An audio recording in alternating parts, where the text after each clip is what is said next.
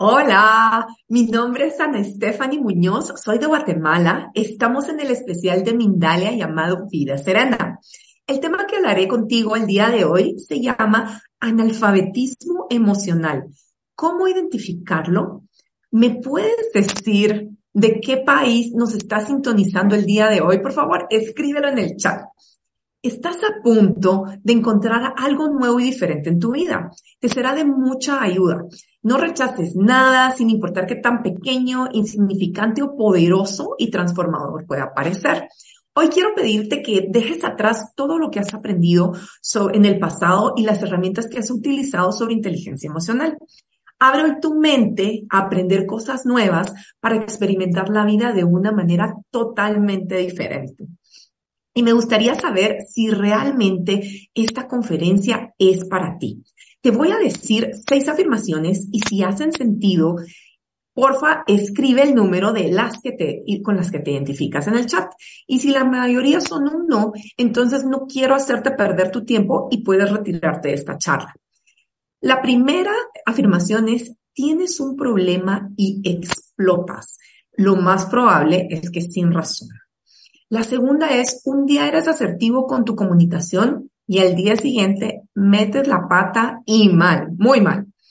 La tercera es, por lo general tienes una buena relación con la gente, pero hay veces que te peleas con ellos y no había necesidad.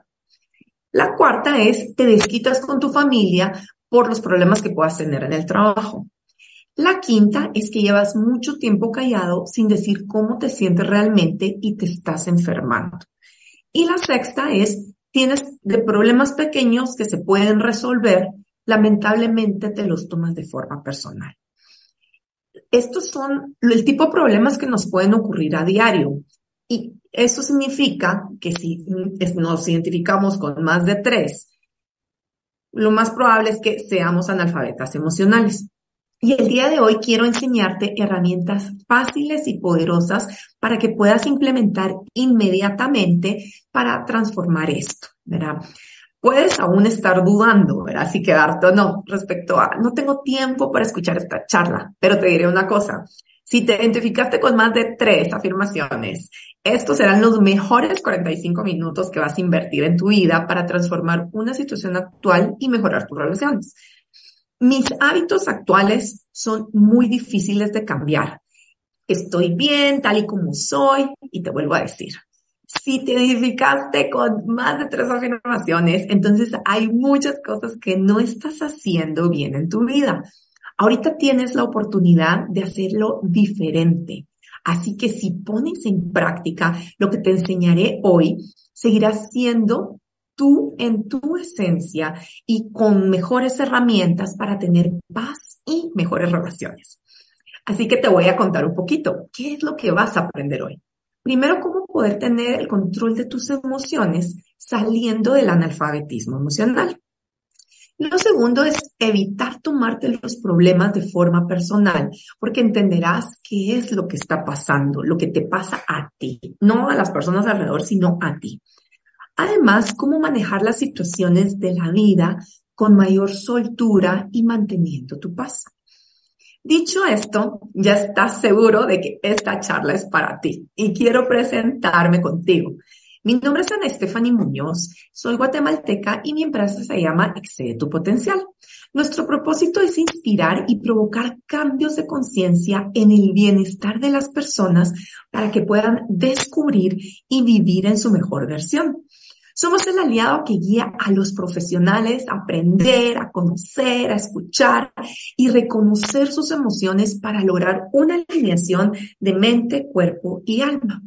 Tengo más de 15 años de experiencia corporativa global y en el camino del desarrollo personal.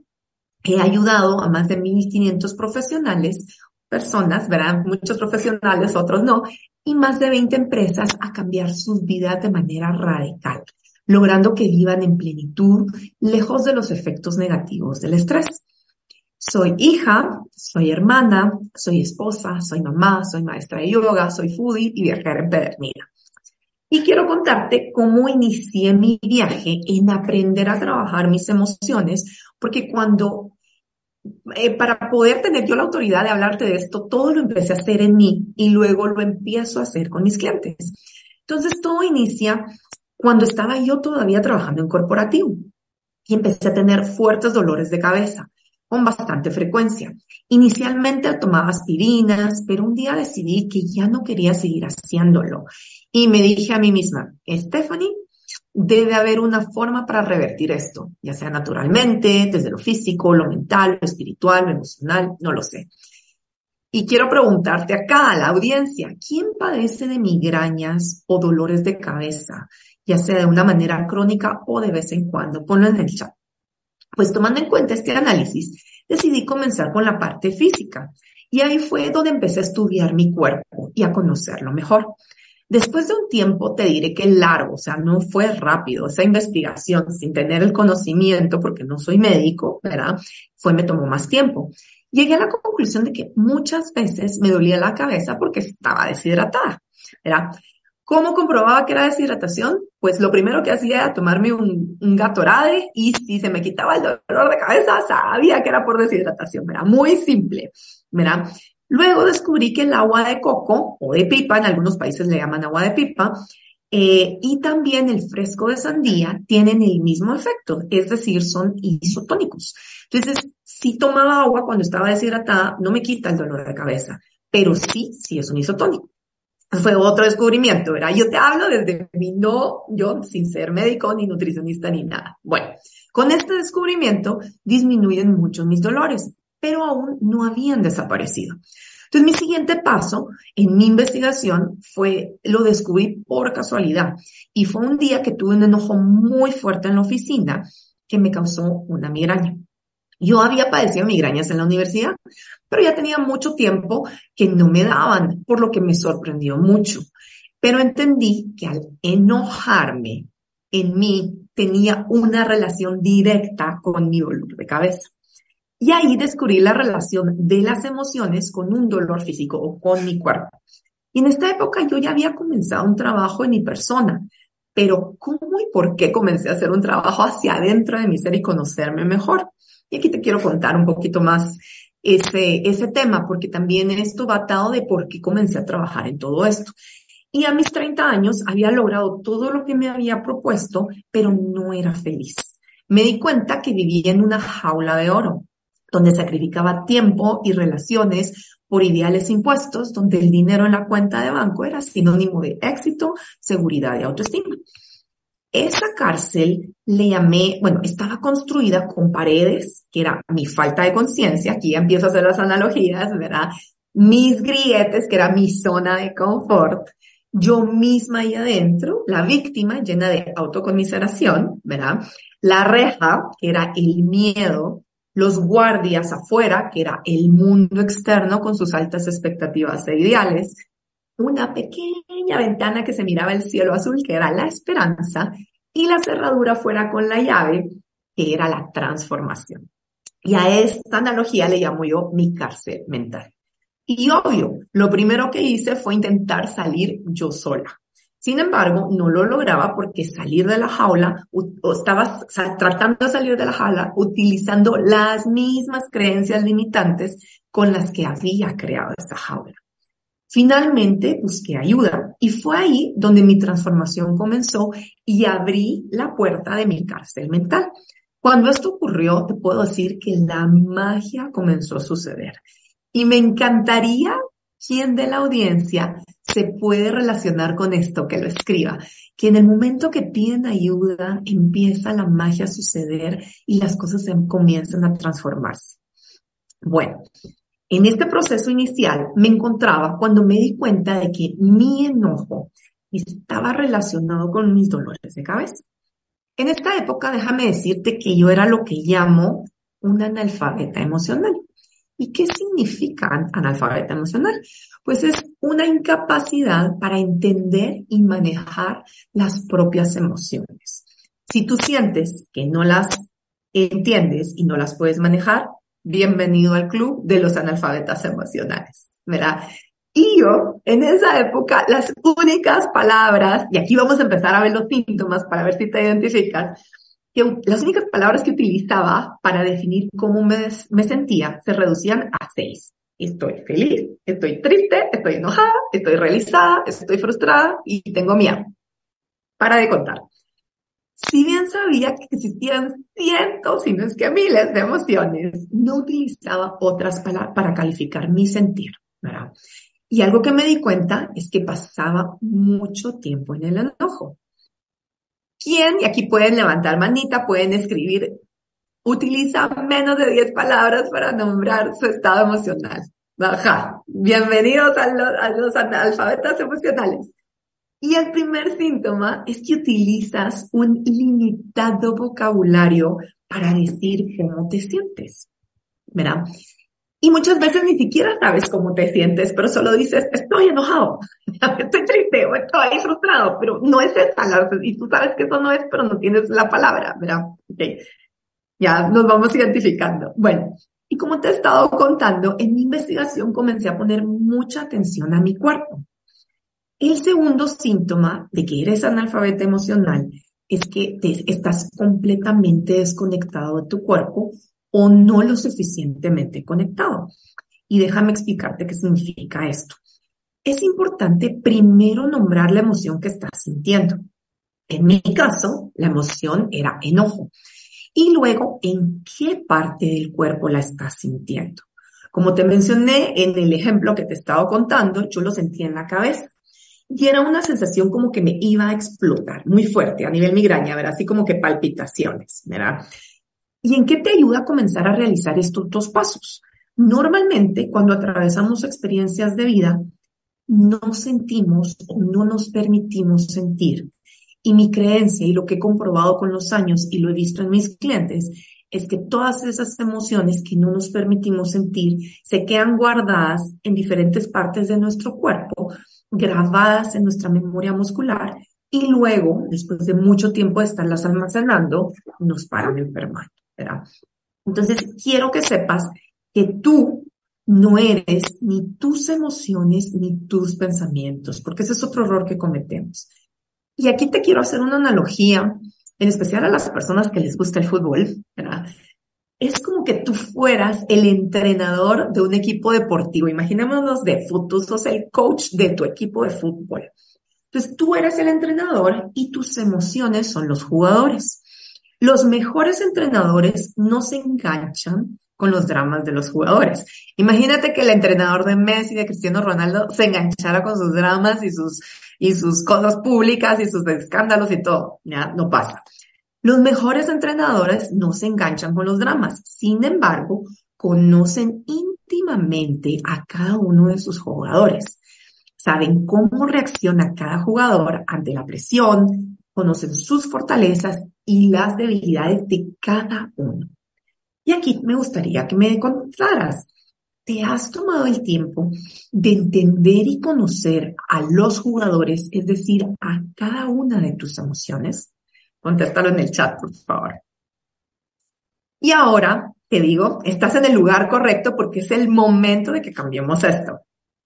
Estás escuchando esta charla para convertirte en un excelente coach que conoce en qué momento debes meter o sacar a cada jugador del partido. Ahora bien, imagínate que yo te diga, puedes hacer cuantos cambios quieras en el juego, sin embargo, solo cambias un jugador a la vez, o sea, una emoción a la vez, no más. ¿Qué jugador vas a meter? o te estás dando cuenta que no tienes el control de tus jugadores y entran y salen cuando se les da la gana y es un chirmol ese partido. Verá, estás tú en control y decides quiénes jugarán y en qué momento. A eso es a lo que queremos llegar. Tus pensamientos y tus emociones impactan en tu vida. El objetivo de este ejercicio es que diariamente practiques para que inicies a conocer tus emociones y encontrar más paz en el día a día. Lo importante es irte entrenando para que tú seas el coach que tiene el conocimiento de todo su equipo y lleva al equipo a ganar y no que el equipo disponga cómo y qué jugar haciendo esto un desastre. Y cuéntame en el chat, ¿te hace sentido todo lo que te he dicho hasta el momento? Excelente. Donde me quedé en mi historia fue que ya sabía que la emoción del enojo tenía una relación directa y un efecto directo con mi cuerpo. Es decir, si yo me enojaba mucho, llegaba a padecer dolores de cabeza. ¿Cuál es esa emoción que más sientes en el día y en qué lugar del cuerpo la sientes? Escríbelo en el chat, por favor. Puede ser tristeza, enojo, eh, frustración, no sé, o alegría incluso. ¿Y en qué parte del cuerpo? Alegría, lo sientes en el corazón, por ejemplo. Escríbelo. Y también, como mi ejemplo es el enojo, Piensa en una situación donde te enojaste mucho, en qué parte del cuerpo lo sientes, porque esto es otra cosa bien importante. Que yo lo sienta en la cabeza no significa que va a ser igual para ti. Puede que tú sientas el enojo en el estómago o en, o en la, en la, en el estómago abajo o en la base del estómago, ¿verdad? O sea, en el plexo solar. Para cada uno es diferente. Entonces, ¿dónde lo sientes? Al empezar a entender esto, eh, yo quise investigar más. Y fue ahí donde conocí que existen cuatro familias emocionales. Y vamos a comenzar hablando de la familia del enojo para ir en línea con mi historia. Entonces, el enojo está relacionado con poner límites. Cuando sientes que no pones límites o que alguien te está faltando el respeto, transgrede tus límites, es cuando te enojas. Y entonces me di cuenta de que no era malo el enojo, que era una forma de decirme, ojo, parece que te están faltando el respeto. Claramente esta es mi interpretación. Entonces tenía que corroborar mi teoría, porque ahí solo es una teoría, no una realidad hasta que la compruebe. Y al entender esto y comenzar a ver cómo se manifiesta el enojo en diferentes situaciones en mi vida, logré comprender qué era lo que necesitaba. Lo mío tenía que ver con aprender a poner límites y entonces empecé a ponerlos, pedirlos y articularlos. ¿verdad? Entonces, y aquí te quiero contar un ejemplo de una cosa que me pasó, porque aparte no es solo de poner límites, es entender bien qué es lo que está pasando. Porque si te armas una historia en la cabeza y no la confirmas, entonces va a ser peor y te puedes hasta enojar más y hasta tener una pelea o perder una relación. Cuando estaba en corporativo, una vez em, estábamos haciendo un proyecto y en eso, y un proyecto de la que yo era la responsable obviamente esto era, yo estaba en recursos humanos y esto era con la línea de negocio.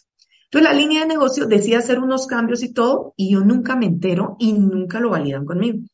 Cuando me entero, empieza el enojo, ¿verdad? Digo, ¿qué les pasó? ¿No? Se pasaron encima mío, ¿no? Y empiezan todos esos pensamientos espantosos, ¿verdad? Y que te faltan el respeto de que, que se creen, y uno enojado, ¿verdad? Entonces dije, ok, ya teniendo este conocimiento, yo sabía que primero tenía que comprobar.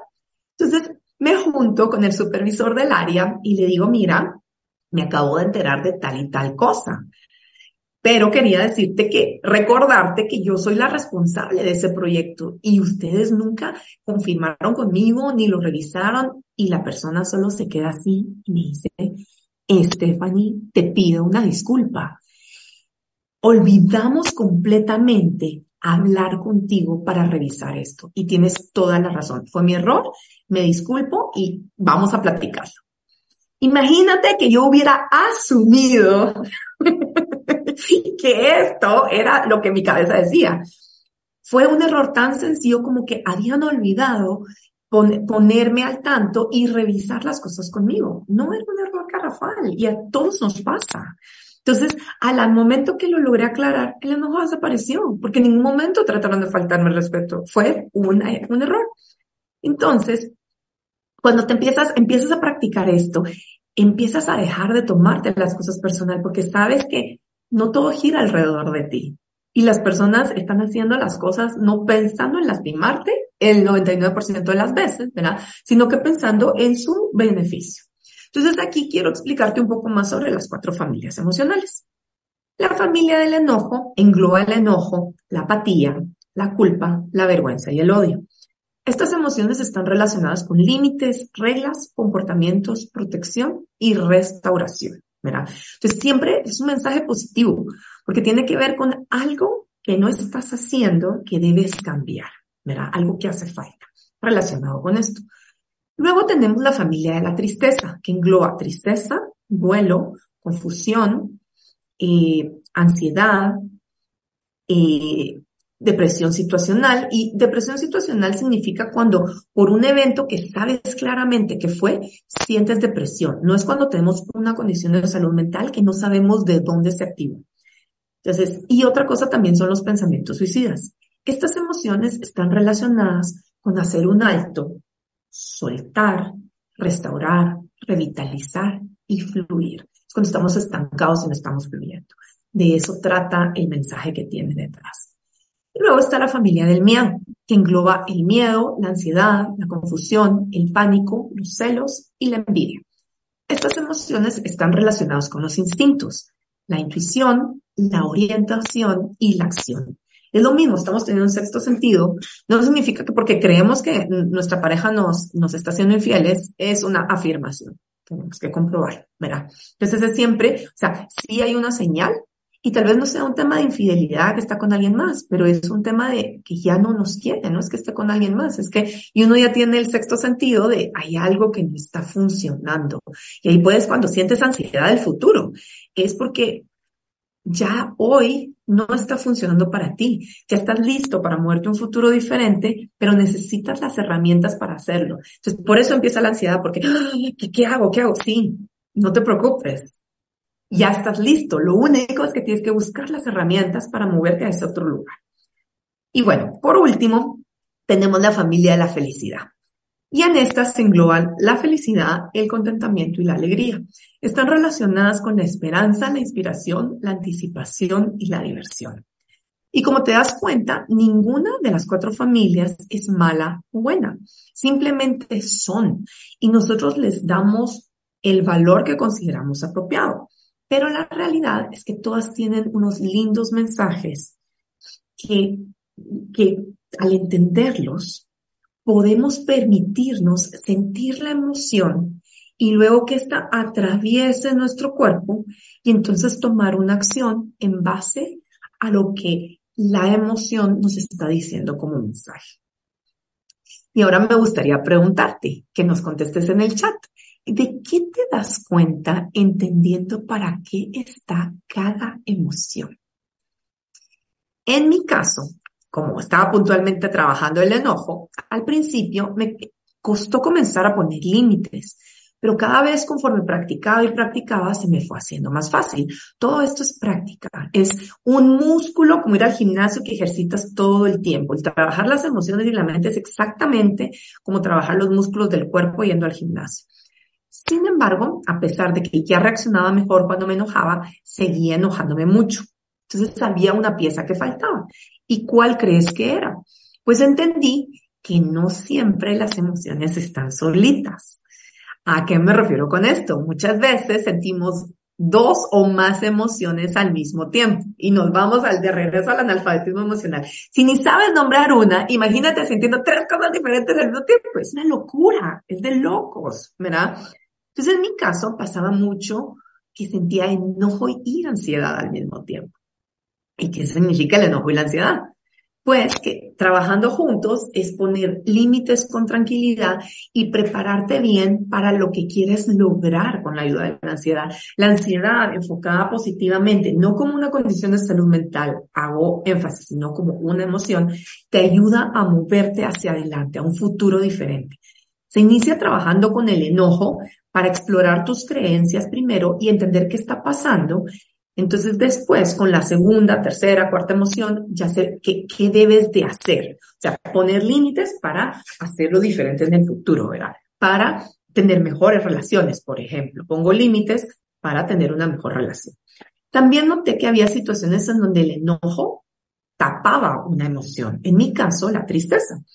Entonces, necesitaba muchas veces hacer un alto permitir vivir, por ejemplo, algún duelo de una situación, una persona que estaba yo dejando atrás, porque me estaba moviendo un futuro diferente. Entonces, permitir que las cosas fluyan sin forzarlas y soltar todo lo que no te sirve, te va a ayudar. Pero para mí, el enojo era, yo me enojo, pero en realidad era tristeza porque estaba soltando algo o porque necesito, ya estaba lista para soltar. Entonces, te hago la pregunta, ¿te relacionas con esto? Que usas una emoción principal, pero en realidad estás tapando otra. Pues que estés tapando el miedo, O puedes que con tu tristeza atrapes el enojo, al revés de como yo lo hago, ¿verdad? O que con tu miedo estés atrapando el enojo, ¿verdad? Y en los últimos tres años nos ha tocado soltar y hacer duelos de personas, situaciones, de trabajos, de cosas, de lugares, etcétera. Entonces, todo esto nos enseñó a hacer un alto, que es el mensaje de la tristeza, y aunado de otras emociones, quizá ansiedad, enojo, miedo, otras cosas, y comenzar a cambiar la forma en cómo hacemos las cosas y soltar el pasado para irnos a un mejor futuro. ¿Quién, a quién le ha pasado esto? Que ha soltado un pasado porque está viniendo un futuro mejor. Que en el chat. Y quiero hacer la salvedad que si bien quisiéramos vivir más en la familia de la felicidad, también las emociones son pasajeras y debemos permitir que fluyan también y atraviesen nuestro cuerpo, porque llevarlas al extremo nos pueden también llevar a enfermarnos. ¿Te ha pasado que estás tan feliz haciendo algo que no comes, no duermes, incluso ni te bañas? ¿Quién le ha pasado? Por favor, escríbanlo. Sé que a mis amigos que les gustan los videojuegos les pasa a menudo. También debemos permitir que continúen su rumbo y no se alberguen en nuestro cuerpo, soltar todo para ir más livianos. Y para terminar mi historia con el enojo, no significa que ya no me enojo y que el enojo desapareció de mi vida. No, eso no va a pasar. Al contrario, siempre va a estar. Pero yo ya sé cómo manejarlo y el mensaje que tiene para mí. Entonces, ya sé qué debo hacer y luego permitirme sentir.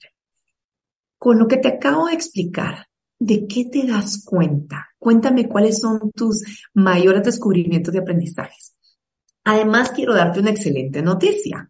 Y es que a las personas que les da miedo permitirse sentir una emoción, esta sensación solo dura 90 segundos. ¿Cómo me lo escuchas? 90 segundos, no más. Puede llegar hasta 20 minutos si es una sensación muy intensa, pero es cuando ya llevamos mucho tiempo sintiendo esa emoción y no nos hemos, permitido sacarla de nuestro organismo. O cuando empezamos a racionalizarla con la mente. Entonces nos toma más tiempo sentirla y dejarla que atraviese nuestro cuerpo. Entonces mi invitación es que hagas respiraciones profundas mientras te permite sentir el enojo, la tristeza, el miedo, la alegría. Te enfoques en respirar en ese lugar donde la sientes, si es en la cabeza, respira llevando tu respiración a la cabeza, si es en el corazón, en el corazón, etcétera, ¿verdad? Y ve viendo cómo va bajando su intensidad hasta que disminuye a cero y entonces ahí habrá abandonado tu cuerpo.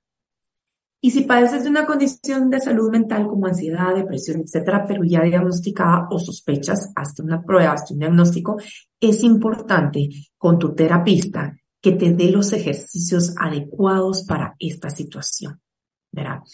Entonces, este consejo aplica únicamente si no padeces de una condición de salud mental, sino siempre, por favor, validado con tu terapista. Ahora bien, si padeces de depresión como una condición de salud mental y tienes enojo, puedes hacer este ejercicio con la emoción del enojo para permitirte sentirlo, dejar que atraviese tu cuerpo y soltarlo. De igual manera, revisa siempre con tu terapista por si atado al enojo sientes ansiedad, por ejemplo. Entonces, el mensaje acá es que te conozcas más y mejor. Tu autoconocimiento te hace libre y podrás soltar un montón de cosas que ya no te sirven para vivir más liviano y con más paz. Y esto es exactamente lo que le enseño a mis clientes. Al final, el objetivo es estar vivos, de disfrutar la vida con sus cosas buenas y malas, manteniendo la paz en todas las situaciones que se presenten. Así que espero que hayas disfrutado esta charla y en un ratito comenzamos con las preguntas. Bueno, pues un placer escucharte, Ana, la verdad. Y bueno, te voy a, hacer un poquito de feedback aquí de, del chat. Nos están viendo desde México, desde Colombia, Guatemala, Estados Unidos y bueno, muchísimos sitios más que incluso se repiten. Y ya te digo yo a ti que al principio también te han, te han dicho la cantidad. Es que han hecho, has hecho tantas preguntas y tanta participación que bueno, han ido contestando un poco y se me han ido perdiendo en el, en el chat. Pero bueno, sí, la gente que se ha quedado era porque tenía tres o más afirmaciones de las que has dicho en su vida, o sea que maravilloso. Y bueno, ahora vamos a ir con las preguntitas que ya han llegado por aquí unas cuantas. Y, pero vamos a ver rápidamente un pequeño spot y estamos aquí de vuelta enseguida con Ana.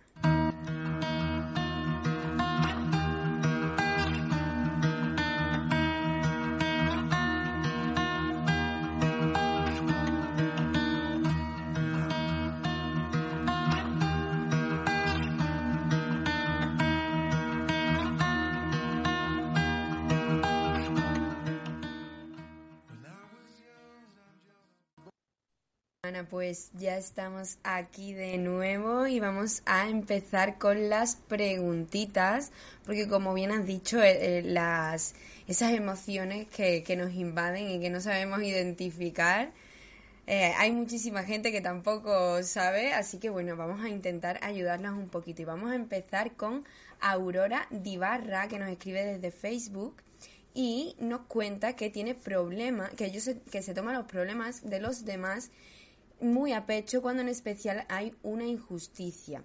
Tal vez porque nadie la defendió cuando era niña. ¿Qué puede hacer ante eso? Pues mira, que me encanta tu pregunta y, y, yo, yo siempre he sido también mucho, yo he manejado mucho enojo por injusticia y yo te hablé aquí de mi enojo, de falta de respeto era en la cabeza, la injusticia yo la siento en el estómago. Es cuando siento que una situación injusta, me enojo y siento así en el estómago. Entonces, primero identificar y ver, ok, cuando siento que una situación es injusta, ¿en qué parte del cuerpo la siento y con qué intensidad? Entonces, primero es importante que tú aprendas a manejar la emoción. Entonces, si sientes enojo por esa injusticia o tristeza o miedo, lo que sea, identifica, o sientes las tres, identifica, ok, siento enojo y lo siento en el estómago. Y aquí te, les voy a agregar algo, un tip adicional, y es qué intensidad, del 0 al 10, está en 10. Entonces me permito sentirlo.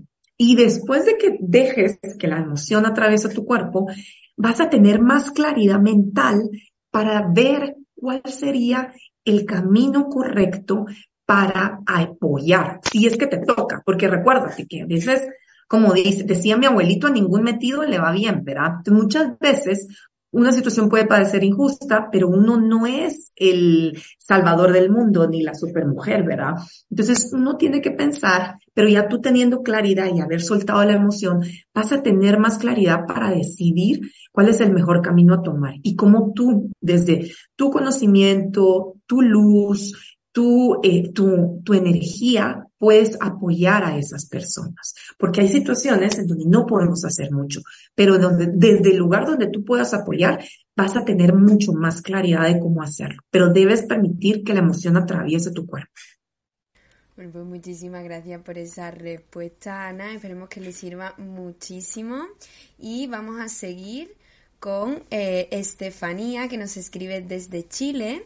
Y bueno, nos, bueno, nos cuenta al principio que tiene muchos problemas de descontrol y de ira y de venganza. Y últimamente, eh, últimamente, y una vez que le pasa ese sentimiento, lo analiza, pero se guarda todo dentro. ¿Qué debería hacer ante esto? ¿Cómo manejar o controlar estos sentimientos tan dañinos? Muchas gracias. Gracias, gracias Estefanía. Me encanta tu pregunta. Aquí sí, lo primero que te recomiendo es buscar apoyo. Hay grupos de manejo de ira porque sí puede ser que es muy fuerte y más que batado de la venganza. Entonces, sí es, es bien importante que sigas, empieces a leer y sigas haciendo más exploración, así esa investigación como la que yo hice, sobre, sobre la ira, ¿verdad? Y cuáles son los límites apropiados y saludables para ti, porque también esto tiene que ver con un tema de protección, o sea, la ira es también porque no te, te, te sientes hasta cierto punto desprotegida. Entonces es importante que identifiques qué es lo que está pasando, o sea, por qué sientes ese y esas ganas de venganza. Y muchas veces es por situaciones que ni siquiera has confirmado. Es lo mismo, ¿verdad? Yo sospecho que me están siendo infieles, entonces me voy a vengar. Entonces ya empieza a hacerse una película en la cabeza, pero tal vez esa infidelidad ni siquiera es que esté con otra, ¿verdad? El, el, o con otro, o la pareja esté con alguien más, sino que es que tal vez la pareja ya no nos quiere y lo estamos sintiendo. Pero entonces tener esa dura conversación de decir, ¿sabes qué? Antes de que te vayas con alguien más, mejor dejemos las cosas aquí. ¿verdad? Y eso va a evitar de que tú pienses en venganza, porque al final, porque te que llegar a un tema de venganza, ¿verdad? No hay necesidad, pero tienes que seguir identificando y explorando tus emociones. Lee sobre el tema, lee más sobre la ira, la venganza, porque si normalmente la venganza va muy atado de la ira, que ya es el enojo mucho más fuerte, es el siguiente paso al enojo. Entonces, y también sentir y sacar. Una de las, de las cosas que ayuda mucho para sacar emociones es mover el cuerpo. Entonces, bailar, hacer ejercicio, hacer yoga, todo eso también ayuda a soltar muchas cosas que no sabemos que están ahí adentro, pero ahí siguen atrás. Pues muchísimas gracias por la respuesta. Y seguimos, seguimos con Maricela Orozco, que nos escribe desde YouTube y nos, bueno, nos dice que a ella le domina también el enojo y la impotencia y no sabe qué hacer, lo siente en el estómago y hacia el hígado. Eh, dice que lo siente justo además en una cirugía que se hizo de vesícula. Ah, mira qué interesante. Y ahí te empezó, ajá, empezaste a sentirlo después de la operación. Pues mira, Marisela, gracias por tu pregunta. Em, ahí mi recomendación es permítete sentir el enojo. Y la impotencia va mucho cuando uno no sabe qué hacer. Pero ya solo, y, como le decía, decía al principio cuando te permites sentir, en la primera pregunta que me hicieron, es cuando tú permites esos 90 segundos o hasta 20 minutos que salga ese enojo, vea que sientes en el estómago, empieza con intensidad, está en 10, ok, igual Estefanía con su ira, empiezan con 10, sienten el enojo, la ira, lo que sea, hasta que vaya disminuyendo y que sientan que esa sensación baja a cero y respiren, lleven toda su atención a ese lugar donde se sienta hasta que sienten que baja a cero o a uno por lo menos. Cuando terminan ese proceso, ya tienen más claridad de qué hacer. Y ahorita que ya sabes que el enojo significa poner límites, protegerte y todo, se empieza a pensar, ok, de esta situación, en qué, dónde sentí que me faltaron el respeto, sentí injusticia, sentí que transgredieron mis límites, qué fue lo que pasó. Y puede ser una situación como el ejemplo que te di, que yo pensaba que se había, que me habían, vea, que se habían aprovechado de mí y habían pasado sobre mí, y cuando lo aclaré, fue tan sencillo como, mira, se nos pasó avisarte y no incluirte. Pero lo tuve que confirmar porque muchas veces nos quedamos con la idea en la cabeza y eso también nos atormenta y esas ideas locas que no confirmamos también nos llevan a la venganza. Pues sí, pues sí, totalmente. Esperemos que, bueno, que, pueda aplicarlo también a su vida y, que le vaya muchísimo mejor. Y vamos a seguir con la última pregunta que nos la hace José Lomeli, que nos escribe desde Estados Unidos y lo hace desde YouTube. Quiere saber qué le pasa, eh, por qué le pasa que cuando no quiere ayudar a los demás, se siente como si no fuera él mismo. ¿Qué le recomiendas? Lo que estás sintiendo, esa emoción se llama culpa. No es que no te sientas tú mismo, es culpa. Porque tú sabes, adentro de ti, tu esencia es ayudar a la gente. Y quizás, y aquí te hago la pregunta, cuando no sabes, o sea, cuando no quieres ayudar a la gente, ¿es porque simplemente no quieres o porque no sabes cómo?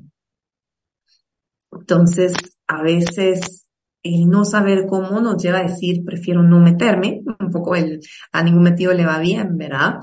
Pero o si no estás ayudando a alguien que te está pidiendo ayuda, porque es muy diferente cuando uno anda de salvador del mundo queriendo ayudar a todo el mundo, pero nadie lo está invitando a que lo ayuden, que ahí sí está uno de metido. Pero si viene un muy buen amigo tuyo y te dice, me puedes ayudar, y tú le dices que no, ese no es que te hace sentir culpable. Y ahí, ¿por, ¿por qué no te sientes tú? Porque tu esencia es que tú eres amor. Y el amor es, no te digo que tienes que ayudar y que tienes que salvar a tu amigo, no. Es, ¿qué necesita tu amigo? ¿En qué te está pidiendo ayuda? Te dice, eh, me puedes prestar dinero y tú sabes que o no te lo va a pagar o no tienes el dinero, decirle, no te puedo ayudar con eso. Te puedo ayudar consiguiéndote o entrevistas para un trabajo o para alguien que te pueda dar un préstamo, pero yo no te puedo prestar dinero, ¿verdad? Pero ver alternativas. A veces que tú no ayudes no significa que no puedas dar una alternativa, pero ahí es donde es bien importante que te conectes con tu corazón para ver cómo hace sentido para ti ayudar. A veces no ayudar es ayudar, ¿verdad?